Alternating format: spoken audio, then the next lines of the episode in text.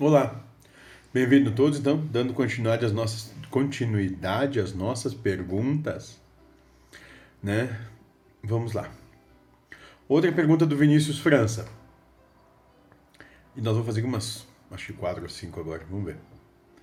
O que impede o ser humano de ser feliz e qual o segredo da felicidade? Né? Eu, eu vou ler algumas perguntas porque parece que me parece, eu não li isso antes, então a gente nunca faz isso, nunca ensaia nada aqui, né? Então é sempre o que vier. Mas me parece que as perguntas fazem, fazem sentido e, e, e convergem tudo para uma mesma percepção e resposta. Então, uma pergunta é: o que impede o ser humano de ser feliz e qual o segredo da felicidade?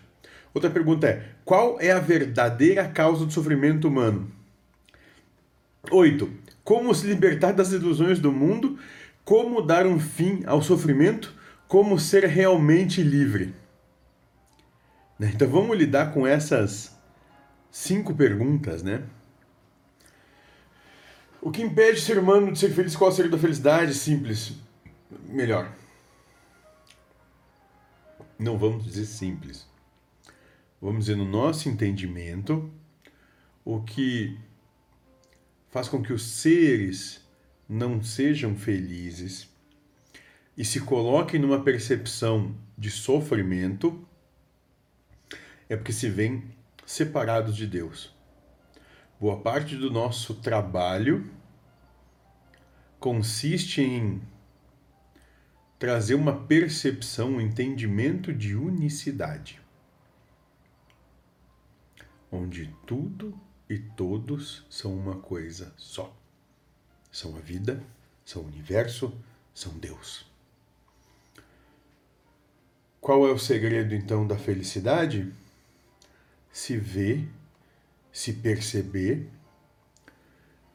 se sentir um com Deus, em unicidade. E essa, e quando a gente não assim se percebe, não assim se existe, acabamos em sofrimento. Porque nós vivemos antagonismos.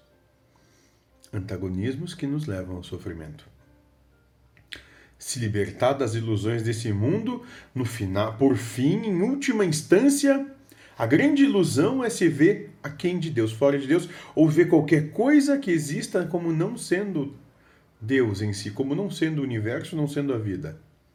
Se libertar das ilusões é dando a Deus o que é de Deus, é dando a vida ao que é da vida, ao universo que é do universo, tudo. E aí nós nos libertamos das, das ilusões nós acabamos com o nosso sofrimento.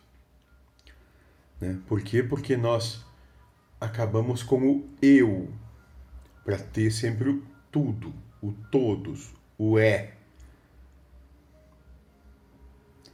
Entende?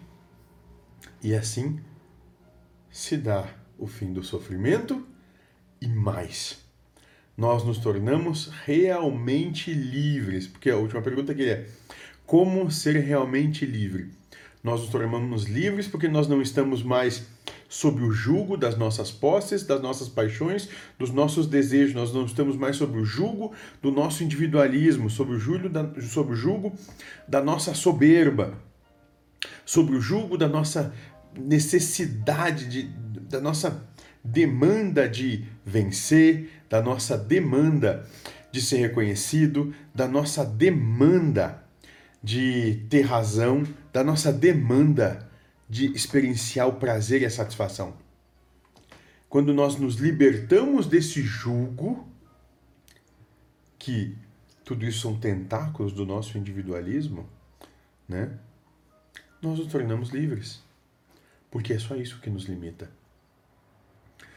Nós existimos a partir de um eu, esse eu é puramente egoísta, individualista, né? E na sua individualização, olha só, individualização, quer dizer que ele saiu do todo. O caminho todo é o retorno a esse todo, a unicidade. Aí acaba a limitação, acaba o sofrimento, acaba a dor. Fim. É assim certo? Eu acho que a gente conseguiu expressar isso.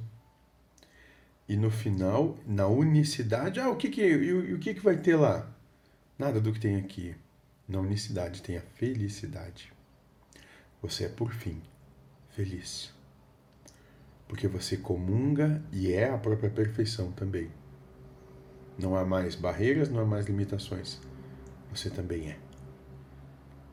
Seja feliz.